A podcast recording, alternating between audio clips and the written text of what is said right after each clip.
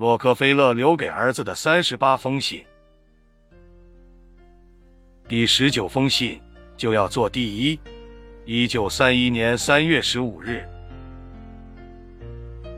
亲爱的约翰，没有野心的人不会成就大事。这是我那位汽车大王朋友亨利·福特先生，昨天来看我时向我吐露的成功秘密。我非常敬佩这个来自密西根的富豪。他是一个执着而又坚毅的家伙，他几乎与我有着同样的经历，做过农活，当过学徒，与人合伙开办过工厂，通过奋斗，最终成为了这个时代全美最富有的人之一。在我看来，福特先生是一个新时代的缔造者，没有任何一个美国人能像他那样，完全改变了美国人的生活方式。看看大街上往来穿梭的汽车。你就知道我绝非在恭维他，他是汽车由奢侈品变为了几乎人人都能买得起的必需品，而他创造的奇迹也把他变成了亿万富翁。当然，他也让我的钱袋鼓起了很多。人活着就得有目标或野心，否则他就像一艘没有舵的船，永远漂流不定，只会到达失望、失败与丧气的海滩。福特先生的野心。超过了他的身高，他要缔造一个人人都能享用汽车的世界，这似乎难以想象，但他成功了，他成了全球小汽车市场的主人，并为福特公司赚得了惊人的利润。用这个家伙的话说，那不是在制造汽车，那简直是在印刷钞票。我不难想象，既腰缠万贯，又享有汽车大王的盛誉，福特是怎样一个好心情。福特创造的成就，证明了我的一个人生信条：财富与目标成正比。如果你胸怀大志，目标高远，你的财富之山就将垒向云霄；如果你只想得过且过，那你就只有做末流鼠辈的份儿了，甚至一事无成。即使财富离你近在咫尺，你只会获得很少的一点点而已。在福特成功之前，有很多汽车制造商。都比他有实力得多，但他们当中破产的人也很多。人被创造出来是有目的的，一个人不是在计划成功，就是在计划失败。这是我一生的心得。我似乎从不缺少野心，从我很小的时候开始，要成为最富有的人，就一直是我冲动着的抱负与梦想。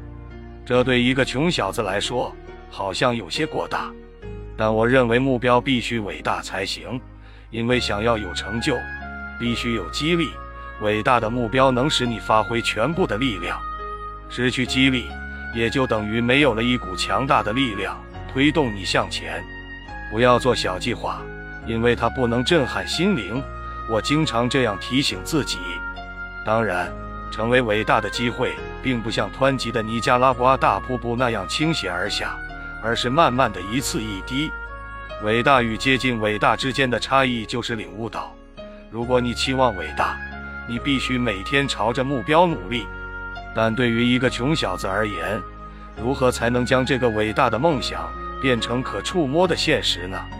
难道去靠努力为别人工作来实现它吗？这是个愚蠢的想法。我相信为自己勤奋会致富，但不相信努力为别人工作。就一定成功。在我住进百万富翁大街前，我就发现，在我身边，很多穷人都是工作最努力的人。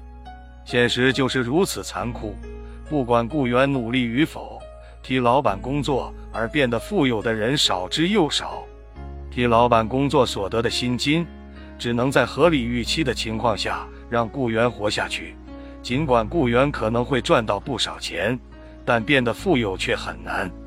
我一直是努力工作定会致富为谎言，从不把为别人工作当作积累可观财富和上策。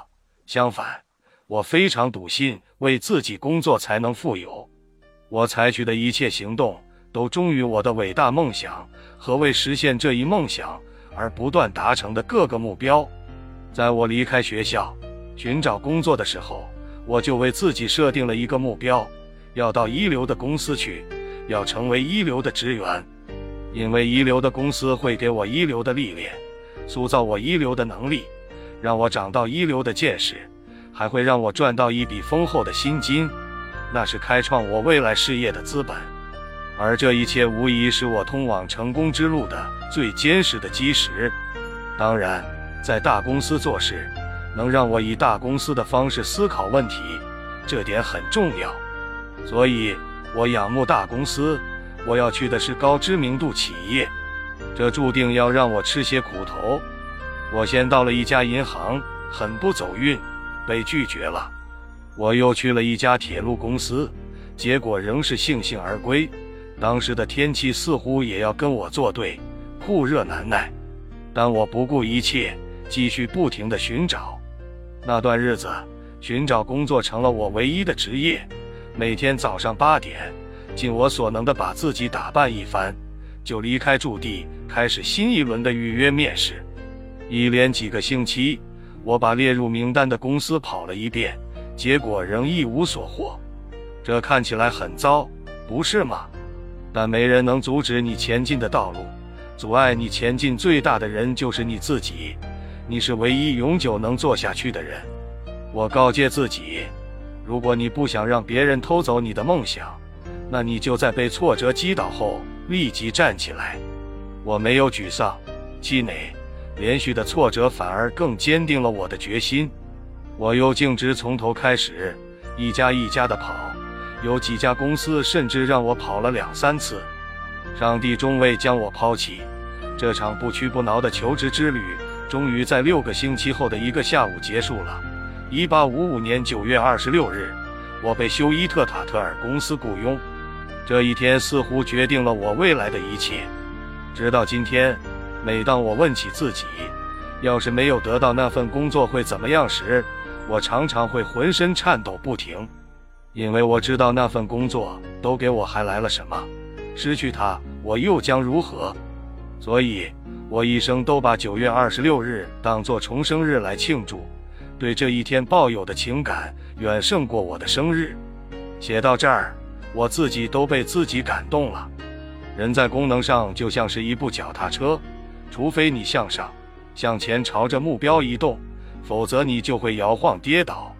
三年后，我带着超越常人的能力与自信，离开了休伊特塔特尔公司，与克拉克先生合伙创办克拉克洛克菲勒公司，开始了为自己工作的历史。愚蠢的努力工作，很可能在百般辛苦之后。仍一无所获，但是，如果将替老板努力工作视为铸就有朝一日为自己效劳的阶梯，那无疑就是创造财富的开始。给自己当老板的感觉真是棒极了，简直无以言表。当然，我不能总沉浸在年方十八岁就跻身贸易代理商行列的得意之中。我告诫自己，你的前程就系于一天天过去的日子。你的人生终点是全美首富，你距离那里还很远很远。你要继续为自己努力，做最富有的人，是我努力的依据和鞭策自己的力量。在过去的几十年中，我一直是追求卓越的信徒。我最常激励自己的一句话就是：对我来说，第二名跟最后一名没有什么两样。如果你理解了它，你就会认为。我以无可争辩的王者身份统治了石油工业不足为奇。我们每一个人都生活在希望之中，但我更多的是生活在目标的达成之中。我的人生目标就是要成为第一，这也是我设法定出并努力遵守的人生规划。我所付出的所有努力和行动，都忠于我的人生目标、人生规则。上帝赋予我们聪明的头脑和坚强的肌肉。不是让我们成为失败者，而是让我们成为伟大的赢家的。二十年有的今天，联邦法院解散了我们那个欢乐的大家庭，但每当想起我创造的成就，我就兴奋不已。伟大的人生就是征服卓越的过程，我们必须向这个目标前进，不怕痛苦，态度坚决，准备在漫长的道路上跌跤。爱你的父亲。